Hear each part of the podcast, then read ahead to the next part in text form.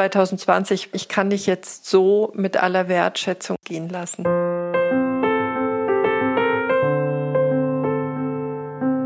Also es ist so eine Zeit, in der ich das Gefühl habe, ich möchte eigentlich gerne eher nach innen gucken. Wer innehält, erhält von innen Halt.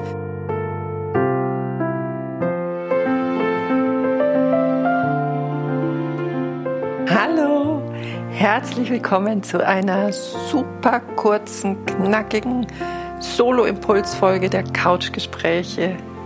Schön, dass du da bist. Warum super kurz und knackig? Die Geschichte dahinter ist, dass ich in den letzten zwei Wochen sage und schreibe drei Solo-Folgen für dich eingesprochen habe und alle drei dem Mülleimer zugeführt habe, weil ich das Gefühl habe, das stimmt irgendwie gerade nicht. Und ja, für meine E-Mail-Abonnenten, Wochenimpuls-Abonnenten habe ich diese Woche das Zitat von Johann Wolfgang von Goethe gewählt. Es muss von Herzen kommen, was Herzen berühren soll. Und in dem Sinne dachte ich, nee, das passt jetzt eben nicht. Das ist ganz spannend. Zum einen diese Solo-Folgen, die ich nicht stimmig gefunden habe, aber auf der anderen Seite haben sich auch die Terminvereinbarungen mit Gesprächspartnern plötzlich so zäh und ruppelig dargestellt. Also wunderbare Gesprächspartner, die aus den unterschiedlichsten Gründen jetzt schon mehrfach verschieben müssen, mussten. Ich selbst habe den Termin für die Folge heute oder die, den Termin für die Aufnahme der heutigen Folge äh, kurzfristig absagen müssen, Corona bedingt. Und ja, also irgendwie ist es jetzt gerade so ein bisschen ruckelig. Und dann habe ich ja ein bisschen mehr nach innen geschaut und festgestellt, es ist gerade in mir eher so ein Bedürfnis nach, im Bayerisch sagt man Zammräumen, also irgendwie alte, die, die, diese Geschäftsstrukturen nochmal durchzugucken, auszumisten, ein bisschen in mich zu gehen. Was möchte ich gerne in 2021 verstärkt machen? Was darf vielleicht auch verabschiedet werden? Was möchte ich nicht mehr machen? Ja, ganz interessant auch. Ich habe so das Gefühl, als würden sich da mh, hm, immer wieder richtig laut und klar wahrnehmbar alte, wirklich richtig alte, tiefsitzende Glaubenssätze bei mir melden, ganz klar wahrnehmbar, so als würden sie sagen, du guck doch noch mal kurz drauf, damit wir uns dann Ende dieses Jahres verabschieden können. Also es ist so eine Zeit, in der ich das Gefühl habe, mh, mm, ich möchte eigentlich gerne eher nach innen gucken und alles, was ich versuche an Kreativität und an Neuen äh, nach draußen zu, draußen zu geben, das ist richtig zäh und schwierig. Also ist richtig nicht gelingend, wenn man das so sagen kann. Es ist nicht gelingend. Dann dachte ich, wer innehält, erhält von innen Halt. Und ich gebe das jetzt genauso an dich nach draußen, weil es unter Umständen für dich die Möglichkeit bietet, da auch sehr viel mm, erlaubender mit dir selbst zu sein. Wir leben in einer Gesellschaft, in der Produktivität immer noch so ein ganz großes Wertschätzungsformat bekommt, aber gleichzeitig denke ich, dass diese dieses gut für, äh, also sich gut mit sich zu fühlen, heißt, dass ich in Synchronizität mit mir selbst lebe. Und ich glaube, dass das so wertvoll und so wichtig ist. Und aus diesem Grunde heute eben diese, diese Gedankensammlung von mir an dich. Äh, was ich aber sehr, sehr gerne mit dir teilen möchte, weil ich damit selbst in den letzten beiden Wochen gearbeitet habe und das als sehr, sehr wohltuend auch empfunden habe, ähm, ich habe einen Brief an das Jahr 2020 geschrieben. Ich habe das auch mit Klienten geteilt und habe da auch hochgezogene Augenbrauen erstmal beim Gegenüber bekommen, aber ich würde es trotzdem gerne teilen mit dir.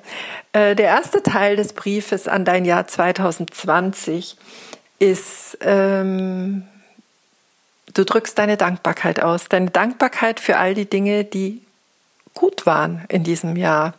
Und das Interessante bei mir war, als ich damit begonnen habe und angefangen habe zu schreiben, ist es immer mehr geworden. Und tatsächlich ist der, der große Teil oder das, was in meinem Jahr 2020 wirklich ganz tief und ähm, weitreichend sich verändert hat. Ich habe durch den ersten Lockdown im März bin ich ja annähernd täglich spazieren gegangen und ich habe da einen so neuen Blick auf die Natur erhalten. Ich fühle mich da ganz anders verbunden, erkenne Analogien, habe das Gefühl, es ist wie so ein ganz großes, wunderbares Bilderbuch, in dem ich nur Blättern brauche, um Analogien zu unserem Menschsein zu entdecken. Und das ist ein so wohltuender Faktor, der in diesem Jahr Einzug in meinem Leben halten durfte, eben gerade durch die Bedingungen. Also für den bin ich wirklich sehr, sehr dankbar. Und es gab Menschen, denen ich begegnet bin, für die ich sehr dankbar bin, eine große Bereicherung darstellen. Es gab so viele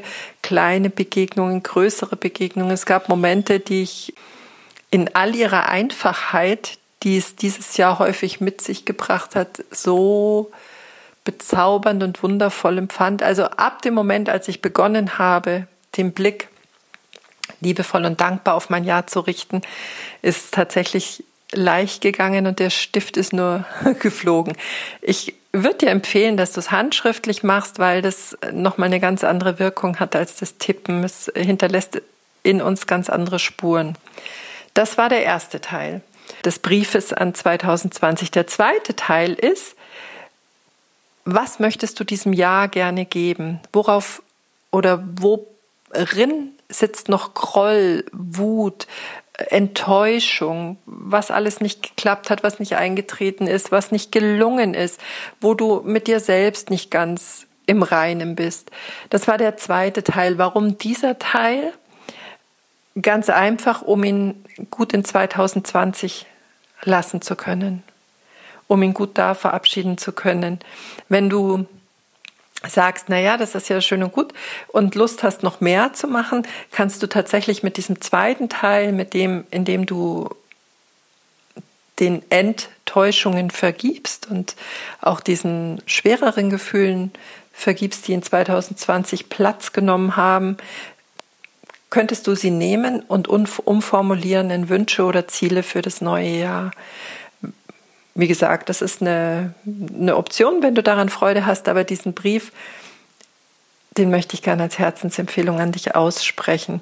Ich habe ihn dann genommen, als ich ihn geschrieben habe, ihn zusammengerollt und ihn tatsächlich verbrannt. Also wirklich dieses Thema 2020, bin jetzt gut mit dir und es ist, du hast gute Seiten gehabt, du hast einiges an Herausforderungen mitgebracht, aber ich kann dich jetzt so mit aller Wertschätzung und mit allem da sein lassen und Bestandteil meines Lebens gehen lassen.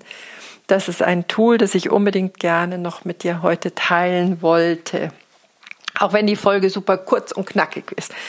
Nächste Woche in der Podcast-Folge nächste Woche.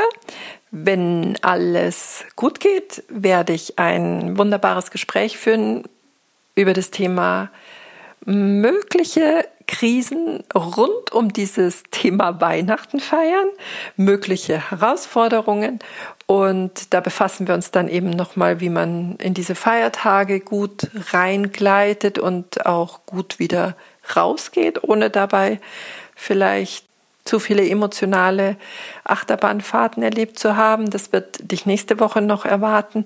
Und dann würde ich sagen, wünsche ich dir eine Woche, in der du dir die Erlaubnis gibst, das, was gerade da ist, diese Bedürfnisse, die du spürst, ernst zu nehmen, dich nicht unter Druck zu setzen, irgendwie höchst produktiv sein zu müssen, irgendwelche brillanten Ergebnisse generieren zu müssen. Lass es gut sein, wenn es gerade nicht dran ist und äh, eher Aufräumarbeiten oder der, der äh, tiefe, liebevolle Blick nach innen Raum möchte, ist es gut so. Also meine Einladung von mir an dich.